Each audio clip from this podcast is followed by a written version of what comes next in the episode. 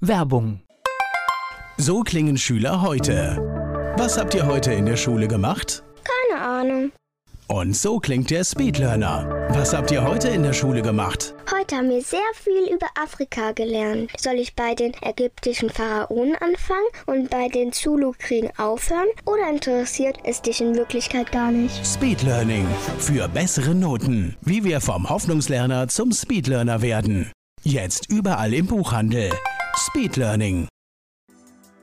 Antenne Mainz, mein heutiger Gast ist weiblich. Name, Ich bin Marianne Grosse. Alter, 56, Geburtsort, Rendsburg. Beruf.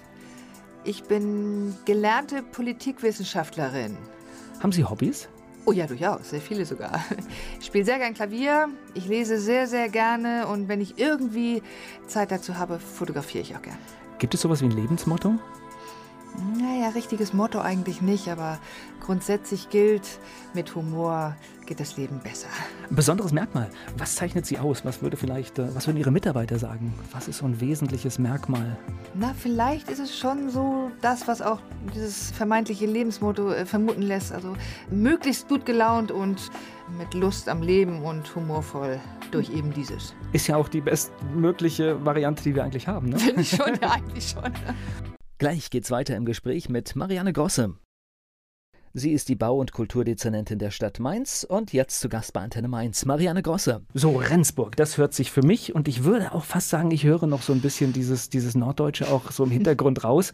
Das hört sich sehr norddeutsch an. Ja, ist es auch. Aber ich lebe schon seit 27 Jahren in Rheinhessen und das auch sehr, sehr gerne. Mein Mann und ich kommen beide aus Rendsburg, ist ja schon fast Dänemark. Und das ist so eine schöne kleine Stadt.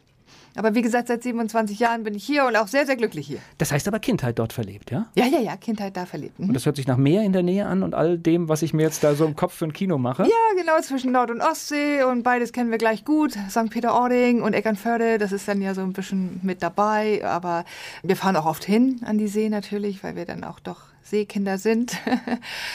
Aber Rheinhessen hat's schon, sonst wären wir nicht so lange hier.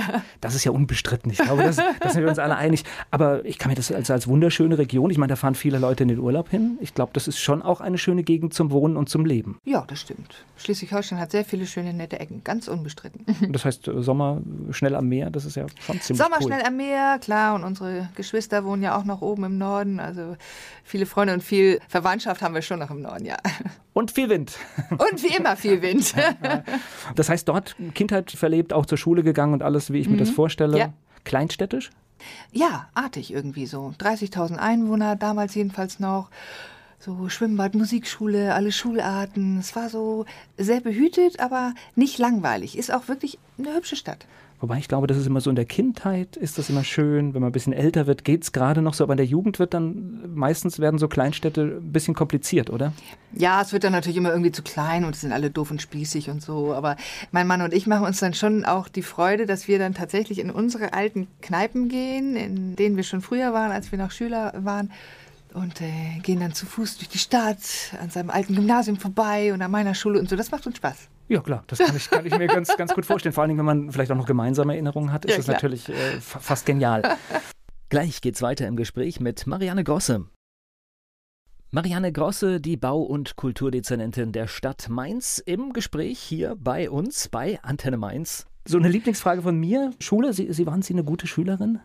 Sagen wir mal so, ich habe die Schule immer als perfekten Kommunikationsort betrachtet, weil ich da immer mit allen so schön quatschen konnte. Ehrlich gesagt hatten die Fächer immer so ein bisschen, äh, waren immer so ein bisschen Nebensache. Geschichte war ich immer sehr gut und in Sport auch immer sehr gut. Alles andere, hm, Obwohl meine Erfahrung, wenn man schon in der Schule viel kommuniziert, ist gar nicht schlecht für die Noten, oder? Ja stimmt, ich konnte auch immer verhältnismäßig, Ja, verhältnismäßig gute Noten rausschütten. Ja. Das stimmt. Aber so völlig unproblematisch. Völlig einfach. unproblematisch. Okay. Ja, das ist irgendwie, glaube ich, auch so ein Mädels- und Frauenthema. Da funktioniert das irgendwie meistens einfacher als bei den Jungs. Das ist, irgendwie ist das so. Das weiß ich gar nicht. Ich habe jedenfalls nie große Gedanken an die Schule negativer Art verschwendet. Nie. Es lief alles gut und rund und keine Hard Feelings, auch hinterher nicht. Alles unkompliziert. Ganz perfekt. Wussten Sie denn nach der Schule, wo es hingehen soll? Das ist, wo es beruflich hingeht oder? Ich habe ja, ich habe ja tatsächlich studiert Englischgeschichte und Politikwissenschaften. Das habe ich bewusst gewählt. Also dieses Politikwissenschaften studier zu studieren war von vornherein mein erster Wunsch. Hatte allerdings überlegt, in die Medienforschung gehen zu wollen. Das hat sich dann anders entwickelt. Aber diese drei Fächer, auch Schwerpunkt englische Literatur, diese Leidenschaft dafür hat sich bis heute gehalten ja, war vielleicht auch keine schlechte Entscheidung, das mit der Medienforschung zu lassen, wenn ich das heute mir alles so anschaue. Also da hat sich auch ziemlich, ziemlich viel getan, was nicht nur, nicht nur positiv ist. Jetzt war Politikwissenschaft schon dabei. Gab es denn so von, von zu Hause oder sowas, gab es politische Berührungen? Ja, absolut. Also meine Eltern sind beide sehr politische Menschen gewesen und haben meine Schwestern und mich auch sehr politisch erzogen. Aber ähm, auf eine Art und Weise, die wir nie als aufdringlich oder blöde empfunden haben. Irgendwann opponieren ja alle Kinder gegen die Eltern so ein bisschen. Aber was wir immer richtig fanden, war unsere sozialdemokratische Erziehung. Also da haben wir nie opponiert, weil wir das richtig fanden. Also war schon parteipolitisch auch ein bisschen geprägt. Ja, sehr sogar. Mhm. Okay. Ja, wir haben auch viel, viel diskutiert zu Hause, auch viel gestritten natürlich, weil ja Sozialdemokraten auch, ne, wissen wir, nicht immer alle einer Meinung sind. Aber letztlich daran gezweifelt, dass sozialdemokratisch orientierte Politik die beste ist. Daran hat bei uns zu Hause keiner. Wann kam Ihr erstes politisches Engagement, wo Sie sagen, da war so der Stein, da wurde ich aktiv? Das war schon während der Studentenzeit. Ähm, das war damals diese Barschel-Engholm-Sache, der Wahlkampf in Schleswig-Holstein. Da war meine Schwester sehr aktiv und da haben wir zusammen Wahlkampf für Björn Engholm gemacht. Sehr intensiv und sehr aktiv. Studiert haben Sie wo? In Kiel. In Kiel, okay. Also noch, noch alles im, ja. im norddeutschen Raum. Und äh, jetzt kann ja politisches Engagement, das ist jetzt Wahlkampf für, für, für auf, auf, auf Bundesebene gewesen oder Klar. Ja, das war, das war der Landtagswahlkampf Landtagswahl, damals, okay. Schleswig-Holstein, mhm, genau. Da haben wir uns sehr organisiert in Kiel und auch bei den Studierenden, ja. Da merkte man, dass diese Umbruchphase da war und das erste Mal das Gespür war, wow, wir können dieses, dieses äh, CDU-dominierte Bundesland, das kann jetzt tatsächlich ein SPD-Bundesland werden. Das haben wir gespürt. Und mit etwas Verzögerung hat es dann ja auch geklappt.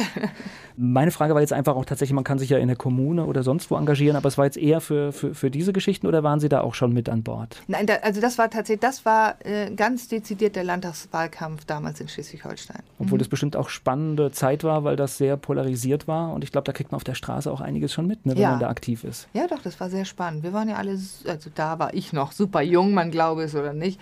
Und es hat viel, viel Erfahrung gebracht, positiv wie negativ, aber so, dass ich gedacht habe, hm, dazu, dazu habe ich Lust. Das könnte ich mir vorstellen. Aber damals immer alles natürlich noch ehrenamtlich gedacht. Ja klar, ich meine, muss ja auch erstmal ein Weg da sein. Ja, es ja. müssen viele Gelegenheiten kommen. Das, das gehört ja zum Leben dazu. In Kiel dann auch fertig studiert? Ja. Okay. Examen gemacht in Kiel.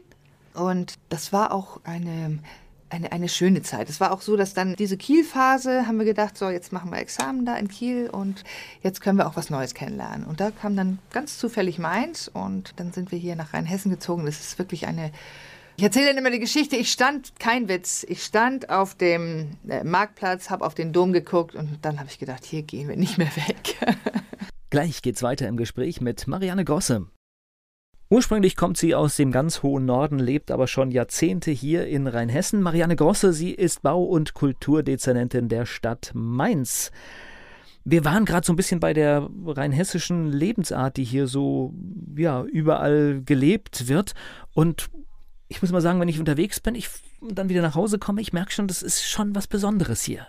Das merkt man total. Also dieses jede Gelegenheit zu nutzen, zu feiern, ja, um überall wirklich auch mit gutem Wein das zu begießen, das macht ja auch wirklich Freude. Und ich weiß noch, als ich, da waren meine beiden großen Kinder noch ganz, ganz klein. Da bin ich zum ersten Mal zum Winter gegangen und habe zwei Flaschen Wein gekauft und die dritte hat er mir geschenkt. Und das fand ich so entzückend. Und habe ich gedacht, im, in Schleswig-Holstein hat mir noch nie jemand eine Flasche Wein oder irgendwas geschenkt. Und das fand ich so ganz symbolisch für die Lebensart hier in äh, Rheinhessen. Das heißt, da gibt es aber auch einen Unterschied. Also ich glaube, die, die Norddeutschen sind ja auch ein bisschen normalerweise so, wie sagt man das, äh, das sind schon herzliche Menschen, aber das dauert so ein bisschen. Bis, das stimmt, bis, ja, ja, ja. das stimmt. Ähm also dieses Moin, was da so zum Teil da in manchen Regionen vorherrscht, das äh, als äh, Begrüßung, das, das, sagt schon viel aus, finde ich. Sehr, sehr ähm, kurz und knapp.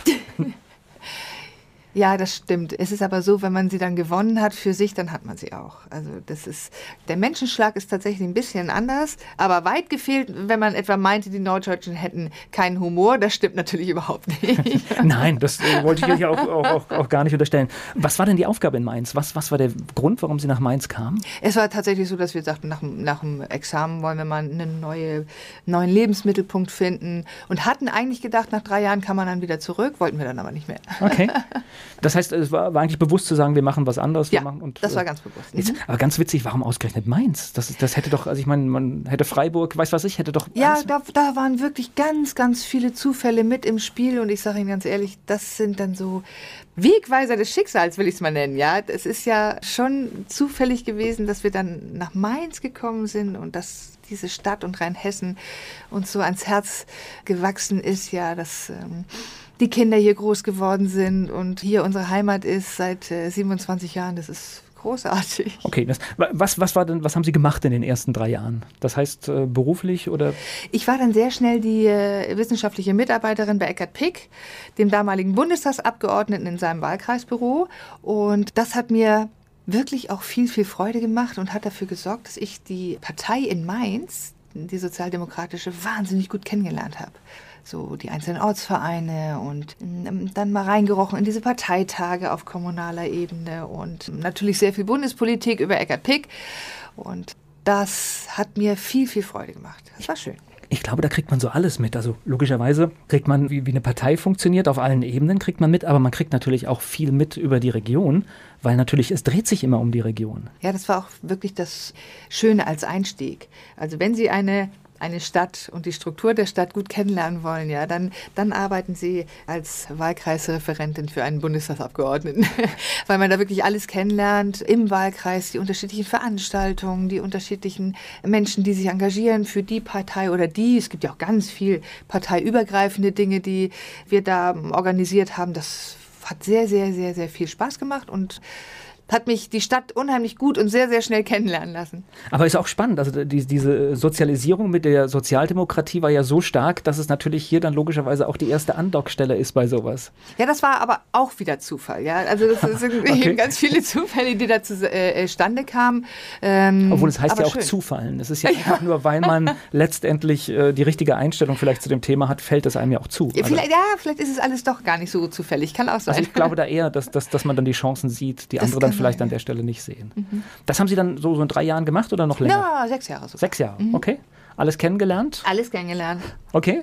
Und äh, irgendwann, denke ich mal, wird es dann Zeit zu schauen, was, was geht jetzt noch, ne? Ja, genau. Und von da bin ich dann in den Leitungsstab von Florian Gerster ins Ministerium gegangen. Da war ich seine Redenschreiberin und da war ich zuständig für Öffentlichkeitsarbeit. Auch das hat sehr viel Spaß gemacht, war aber was anderes, weil es eben sehr viel Verwaltung natürlich nochmal dazu war, ja da, da habe ich immer Respekt davor, vor all denen, die da solche Stellen haben, weil ich glaube, dieses Verwaltung darf man auch nicht unterschätzen. Ne? Nein, das war aber ganz wichtig, dass ich in der Zeit, als ich bei Florian Gerster gearbeitet habe, genau gelernt habe, wie ist eine Verwaltung strukturiert, wie hat er seine strukturiert, hat er ganz erstklassig, finde ich, gemacht, der Beispiel geben für mich. Und wie leitet man auch so eine Verwaltung? Das fand ich sehr, sehr lehrreich. Na, ich glaube, man muss natürlich auch so eine Behörde verstehen, wie sie tickt, wie sie funktioniert, weil ansonsten kriegt man da ja auch gar nichts durch, weil äh, man muss natürlich mit den Mitarbeitern schauen, dass man ja Dinge auf den Weg bringt. Ja, unbedingt. Ja, ja. Also es war eine sehr, sehr gute Schule auch für mich, das so zu verinnerlichen, dass Verwaltung tatsächlich auch ganz, ganz wichtig ist für unseren Staat, für unser Land und natürlich auch für die Kommune. Das ist das, ist das A und O. Das zu lernen und auch zu wissen, wie es strukturiert ist, war sehr spannend. Ich spreche gleich weiter mit Marianne Grosse hier bei Antenne Mainz. Die Bau- und Kulturdezernentin der Stadt Mainz, Marianne Grosse, ist zu Gast bei Antenne Mainz. Und sie hatten schon über ihre politischen Erfahrungen berichtet, unter anderem auch hier im Ministerium in Rheinland-Pfalz. War das dann so, so der erste Schritt, dass es logischerweise irgendwann im Rheinland-Pfälzischen Landtag enden musste, mal zumindest zeitweise? Nee, auch das war Zufall. also so politische Laufbahnen, die können Sie nicht planen. Klar, also, weil, weil einfach es äh, kann von heute auf morgen alles anders sein. Ja, ne? klar. Ja. Also dass dann das Mandat frei wurde in dem Wahlkreis, in dem ich mich beworben hatte, das äh, können Sie ja nicht planen. Nein. Und das war wirklich reiner Zufall. Ich habe da auch zu der Zeit sehr viel Kommunalpolitik gemacht. Und äh, da war ich im Kreistag schon stellvertretende Fraktionsvorsitzende. Dann wurde ich gefragt, hast du nicht Lust für den Landtag zu kandidieren? Mm, und dann habe ich gesagt, ja, das mache ich. Wobei so Kommunalpolitik, das, das ist ja so, so glaube ich, die Königsklasse, weil da werden viele Sachen, also das ist das, wo, wo, wo ich merke, viele Menschen wohnen irgendwo und beschäftigen sich gar nicht damit. Dabei werden direkt vor ihrer Haustür eine Menge Entscheidungen getroffen, die auch richtig Geld kosten können. Ja. Das ja. heißt, eigentlich müssten viel mehr Bürger einfach mal da drauf schauen, was passiert da, was machen die. Ja, aber es ist leider manchmal nicht so. Stimmt, wobei ich glaube, also die Kommunalpolitik, das ist meine Erfahrung, die wird von den Menschen sehr, sehr, sehr, sehr wahrgenommen und wird auch sehr genau reflektiert. Also ich werde ja sehr viel angesprochen, wenn ich auf den Markt gehe oder wenn ich einkaufen gehe oder zum Friseur oder was man eben so tut, ja.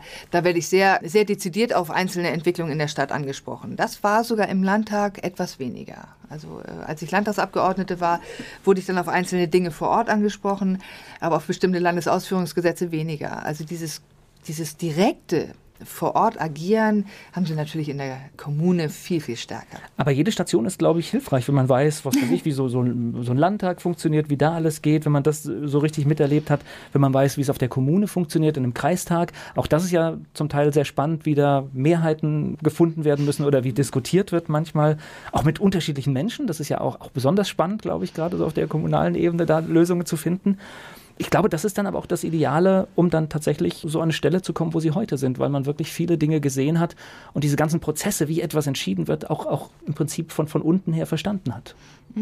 Es hat zumindest sehr, sehr geholfen. Also jede Station meines beruflichen Lebens passt schon zu dem, was ich jetzt mache.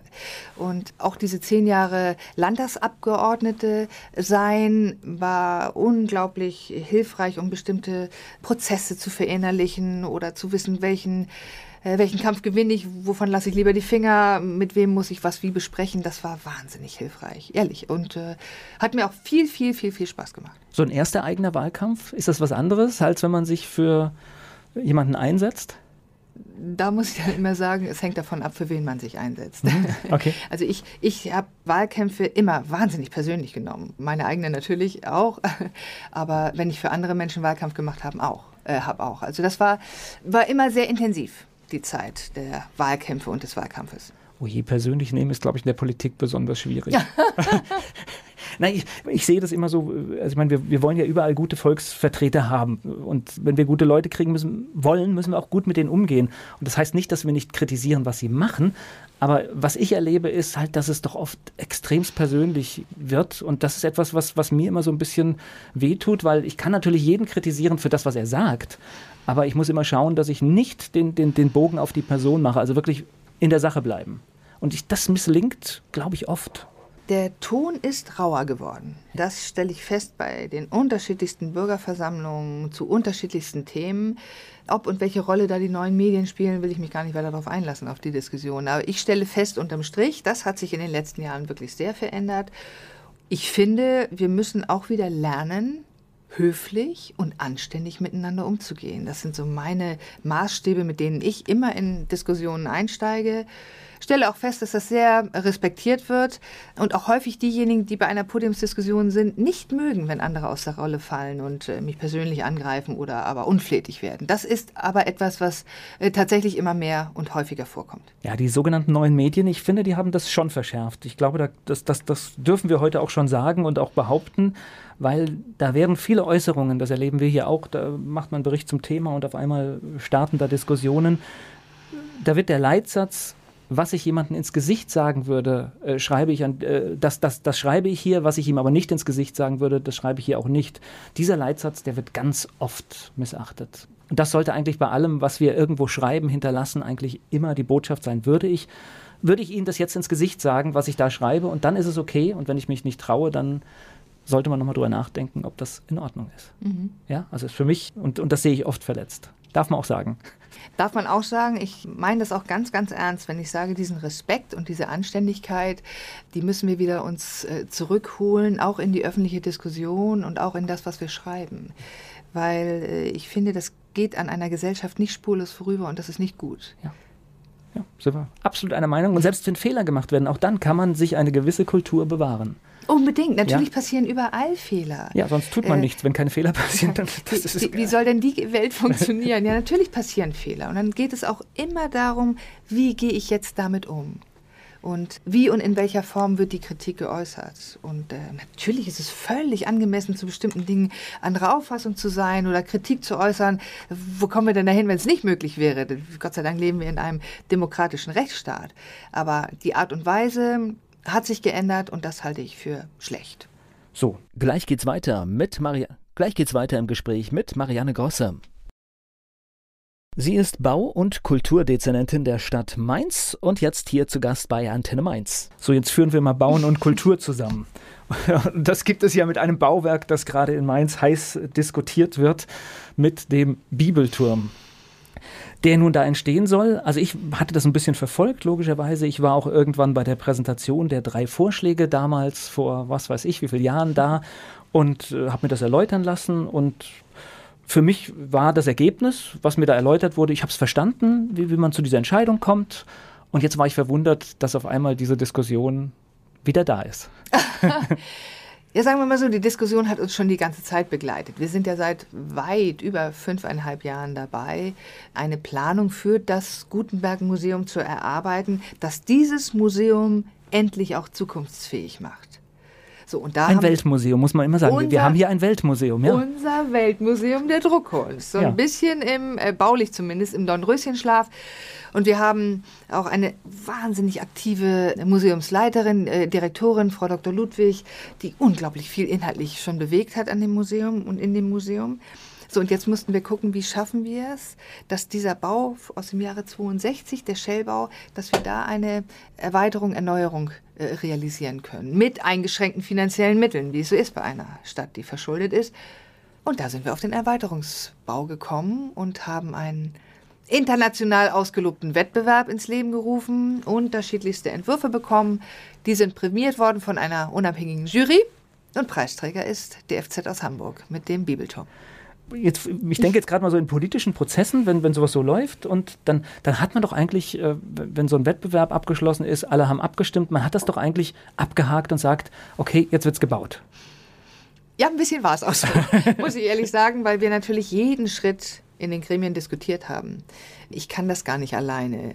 Ich muss natürlich alles, was wir an Ideen entwickeln, den jeweiligen Gremien vorlegen. Das ist natürlich auch passiert. Werkausschuss, Bauausschuss und Kulturausschuss, darüber haben wir viel, viel diskutiert. Natürlich auch im Stadtrat. Und das heißt, wir haben auch mit einer überwältigenden Mehrheit, überwältigenden Mehrheit aus allen Gremien, Kulturausschuss sogar einstimmig, äh, diesen Auftrag bekommen, ja, baut diesen Erweiterungsbau, baut den Bibelturm, ergreift diese Chance, mit den 5 Millionen Euro erstmal den Erweiterungsbau zu realisieren, den Brandschutz so hinzukriegen im Shellbau, dass der Shellbau weiter genutzt werden kann und dann mit dem Ideenteil vom Shellbau dafür zu sammeln und die ganz große Werbetrommel zu rühren mit allen, die Interesse an diesem Museum haben. Das war der Auftrag. Gleich geht's weiter im Gespräch mit Marianne Grosse hier bei Antenne Mainz. Natürlich ist auch der Bibelturm ein Thema hier bei Antenne Mainz, wenn Marianne Grosse da ist, die Bau- und Kulturdezernentin der Stadt Mainz.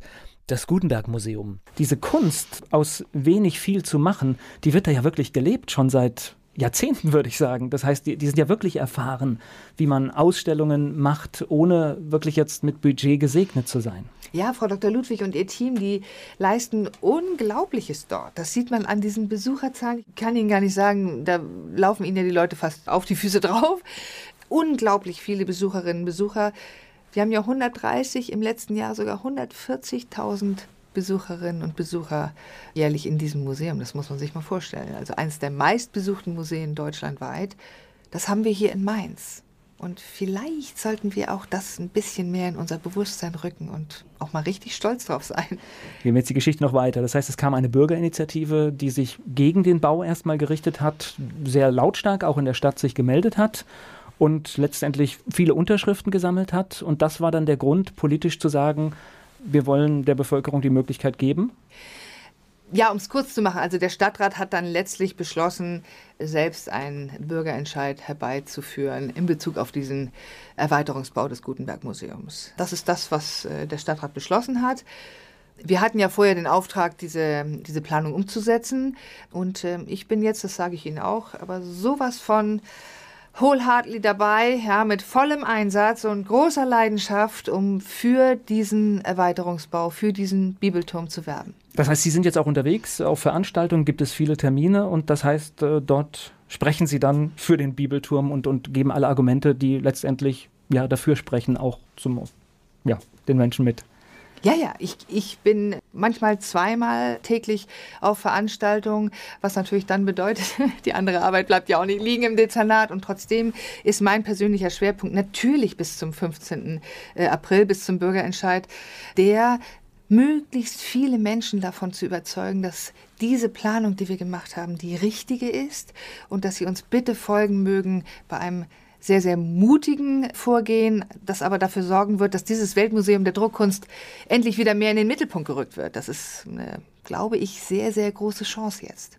Nutzen Sie doch einfach nochmal die, die Zeit, die ich Ihnen jetzt hier gebe. Was spricht denn für Sie? Warum müssen wir den Bibelturm haben?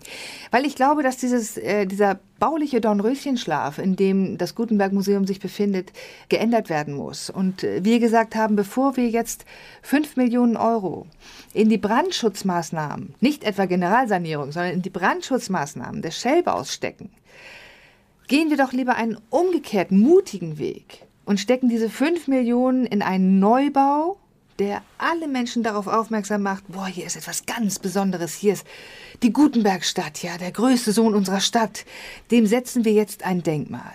Damit beginnen wir, das ist der erste Bauabschnitt. Sanieren dann im zweiten Bauabschnitt den Schellbau. Dafür brauchen wir tatsächlich noch viele, viele Menschen, die uns unterstützen und äh, öffentliche Hand, die uns zusätzlich unterstützt. Wir sind überzeugt davon, das geht, ich auch, wenn wir diesen ersten Bauabschnitt mutig vorangehen weil das Museum dann weiterarbeiten kann und natürlich auch sehr repräsentativ in der Stadt zu sehen ist. Absolut, genau die beiden Punkte. Das Museum kann dann weiter arbeiten, muss nicht geschlossen werden, was wir müssten, wenn wir nur den Shellbau äh, ertüchtigen würden. Und wir hätten dann als zweiten markanten Faktor diese tolle Architektur, von der ich übrigens auch sehr überzeugt bin. Das ist ein toller Entwurf aus Hamburg. Gleich geht's weiter im Gespräch mit Marianne Grosse. In Mainz gibt es zum ersten Mal einen Bürgerentscheid. Am 15. April ist es soweit. Dann geht es um den Bibelturm in Mainz. Die Bau- und Kulturdezernentin der Stadt Mainz, Marianne Grosse, ist heute hier zu Gast bei Antenne Mainz. Mal unabhängig von dem Thema, aber zumindest auch mal eine interessante Erfahrung, ein, ja, die Bürger zu einem Thema zu befragen. Ja, also äh, natürlich. Ich weiß, Sie hätten sich wahrscheinlich jetzt ein anderes Thema gewünscht, aber, äh, aber, aber, aber auf der anderen Seite finde ich das ja auch mal für, für eine Stadt durchaus. Ich meine, man hat danach Sicherheit. Also das heißt, wenn, wenn, wenn dann jetzt zum Beispiel eine Mehrheit dafür ist, dann ja, werden die Diskussionen wahrscheinlich dann auch verstummen.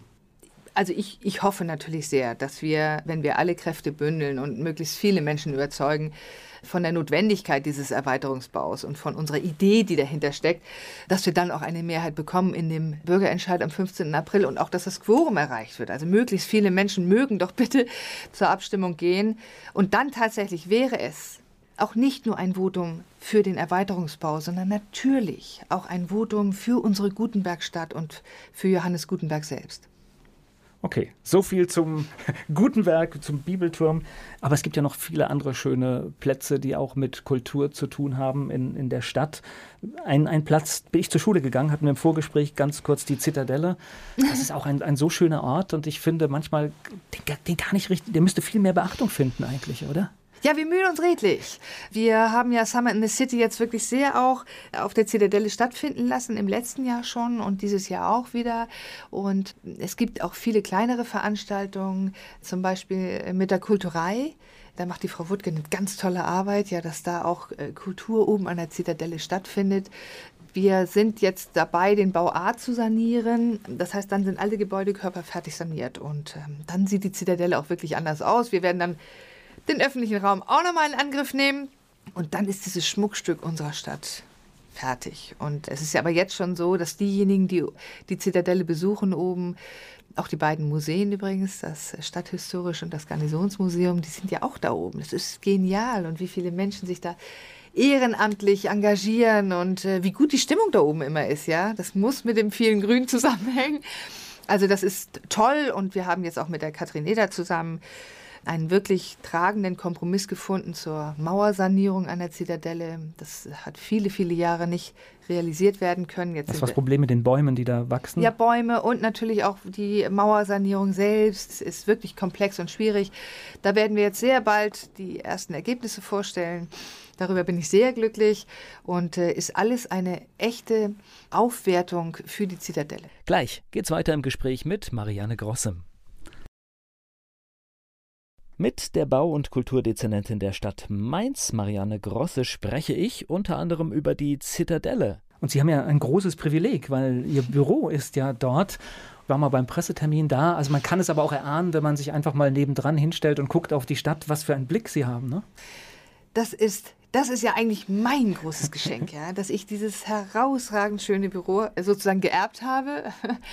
Und also ich meine, das ist schon schöner als das Rathaus, muss man einfach mal sagen. ah, Blick, ja, natürlich. Ne? Ja. Also gut, wenn man so einen direkten Reinblick hat, ganz oben, äh, ja, wie der Oberbürgermeister ist das auch noch gut, aber ansonsten, glaube ich, haben Sie den schöneren Blick. Ja, ja ich würde schon sagen, dass ich das schönste Büro der Stadt habe, jetzt mal in aller Bescheidenheit dieser Blick über die Stadt ist einfach so ganz, ganz wundervoll schön. Und das macht das Leben und das Arbeiten auch sehr viel leichter, muss ich Ihnen auch sagen. Ja, und Sie haben es gerade gesagt, die Museen sind tatsächlich ein, ein lohnender Weg da hoch, aber es gibt auch so tolle Veranstaltungen. Ich weiß, da findet ein toller äh, Weihnachtsmarkt statt an einem Tag wo man wirklich die Gelegenheit hat, ja, so ein bisschen sich in weihnachtliche Stimmung zu bringen, aber halt auch dann mal sich alles anzuschauen. Die Initiative äh, Zitadelle macht eine ganz tolle Arbeit da oben, ja, und viele Veranstaltungen, Lesungen oder eben auch diesen Weihnachtsmarkt, das findet auch mal ein Sommerfest statt. Das ist alles unglaublich wichtig, um diese Zitadelle auch noch mal mehr bekannter zu machen in der Stadt und auch um zu sagen, kommt hier hoch. Ihr könnt hier oben wundervoll Picknick machen. Ja, man, man, sieht es natürlich auch von überall, ja. aber, aber der Weg führt natürlich jetzt erstmal, wenn man nichts möchte, erstmal auch gar nicht dahin. Also man muss schon eigentlich bewusst sagen, ich gehe jetzt dahin. Das stimmt. Man muss sagen, ich habe mal Lust, ins äh, Stadthistorische Museum zu gehen oder ich gucke mir mal das Garnisonsmuseum an oder ich gehe zu einer der vielen Veranstaltungen der IZM oder ich mache einfach Familienpicknick oben auf der Zitadelle. All das ist möglich und es gibt auch ein schönes Café da oben und tolle, tolle Räumlichkeiten. Also es lohnt sich immer, die Zitadelle zu besuchen. Und tatsächlich mit Abstand die schönste Location für Konzerte in Mainz. Finde ich auch, absolut. Ja. Also auch äh, kann man ja so ein bisschen beim Open Ohr Festival auch ein bisschen schnuppern, was man da alles machen kann und das Gelände so ein bisschen, das ist echt schon richtig toll. Gleich geht's weiter im Gespräch mit Marianne Grosse.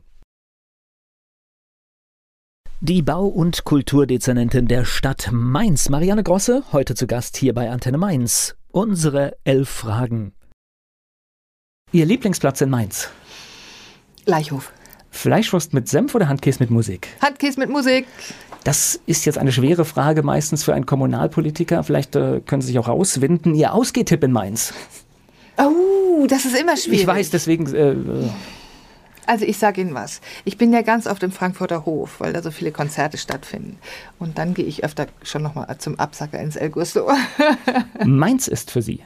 Lebensfreude. Und Wiesbaden? Vornehm. Schöne Antwort. Uh, das ist, das ist ein Favorit an dieser Stelle. Das ist, das ist sehr gelungen. Was meinen Sie, muss eine echte Mainzerin mal gemacht haben?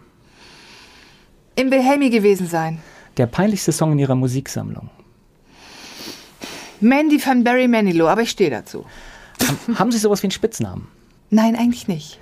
Fastnachtsfan oder Fastnachtsmuffel? Totaler Fan. Mainz 05 ist für Sie? Ein großer, großer Fußballverein. Welche berühmte Persönlichkeit möchten Sie mal treffen? Ich möchte gerne mal Ludmila Turistschava äh, treffen. Das ist eine herausragende Turnerin, insbesondere bei den Olympischen Spielen 1972 und 1976. Gleich geht's weiter im Gespräch mit Marianne Grosse. Bauen und Kultur war das Thema bei Antenne Mainz. Marianne Grosse ist mein Gast hier bei Antenne Mainz. Kultur ist ja in Mainz durchaus etwas, was groß geschrieben wird, was weiß ich, findet auf den Plätzen statt, überall. Das, ist das alles in Ihrem, in Ihrem Dezernat beheimatet? Alles. ist okay. alles bei uns, ja.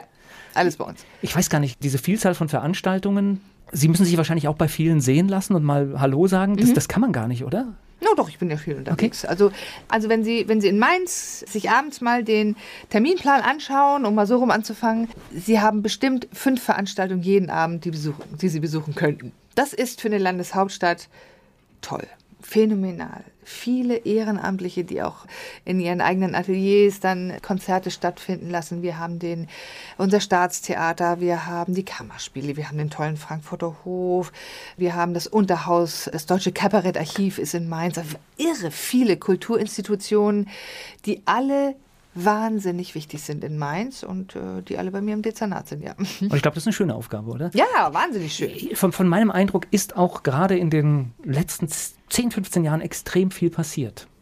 Wir haben, was die sogenannte freie Szene angeht, nochmal ein, ein bunteres Bild. Ja? Also Peng spielt da eine ganz große Rolle, aber eben auch viele, viele andere in der freien Szene aktiv sind. Eins meiner liebsten Projekte ist Dreimal Klingeln von äh, Christiane Schauder und äh, Minas organisiert seit vielen, vielen Jahren.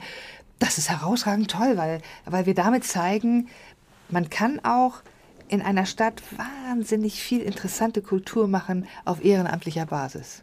Toll. Auf äh, der Webseite der Stadt Mainz, die Erklärung zu ihrem Dezernat, da gibt es so eine schön, schön, schöne Erklärung, dass letztendlich Bauen und Kultur auch einen Zusammenhang hat. Das fand ich ganz lustig, weil tatsächlich ja immer, wenn gebaut wird, muss ja auch Kultur letztendlich am Bau berücksichtigt werden. Ne? Ist auch so, ja klar. Also diese Verbindung, dass wir Kunst am Bau ähm, dann natürlich auch umsetzen und bei mir realisieren, dass es so viele Menschen gibt, die dann tatsächlich die neu entstehenden Gebäude künstlerisch so wundervoll verfeinern. Ja, also das sehen wir an Schulbauten oder jetzt meinetwegen auch an der, an der neu entstandenen Feuerwehrwache. Also das ist ganz herausragend, finde ich, und ist natürlich auch ein großes Zeichen dafür, dass Kultur eben nicht nur was Vorstellungen und Ausstellungen angeht, eine große Rolle spielt in Mainz, sondern auch bei den Gebäuden. Naja, und Kultur, also erstens, äh, man tut ja auch etwas für die Künstler, weil viele von denen sind jetzt auch nicht mit Reichtum gesegnet, sondern die sind natürlich auf solche Dinge, dass es solche Optionen gibt, auch angewiesen. Und ich glaube, eine Kultur, zeichnet sich dadurch aus, dass sie, dass sie äh, Kultur hat und dass wir eine Gesellschaft, dass sie Kultur hat und diese auch hochhält, weil immer dann, wenn wir anfangen an Kultur zu sparen, mhm. glaube ich, verschwinden danach andere Dinge. Deswegen sollten wir das ganz ernst und ganz wichtig nehmen. Auch wenn wir vielleicht, man muss ja nicht zu jedem Ding den Zugang haben, aber es einfach akzeptieren, dass es so ist. Und ich glaube, das ist ganz wichtig. Mhm glaube, Sie haben einen tollen Job da. Und, ja, äh, finde ich auch. Wir haben, wir haben heute gehört, der ist ja erstmal verlängert worden. Das heißt, Sie können weitermachen. Und ich wünsche Ihnen viel Spaß dabei. Und jetzt äh, geht es wahrscheinlich weiter in Sachen Bibelturm. Genau so ist es. Ich danke Ihnen herzlich. Werbung. So klingen Schüler heute. Was habt ihr heute in der Schule gemacht? Keine Ahnung.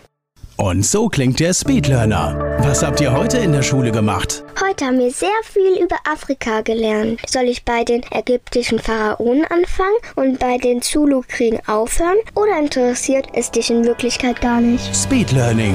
Für bessere Noten. Wie wir vom Hoffnungslerner zum Speedlearner werden. Jetzt überall im Buchhandel. Speedlearning.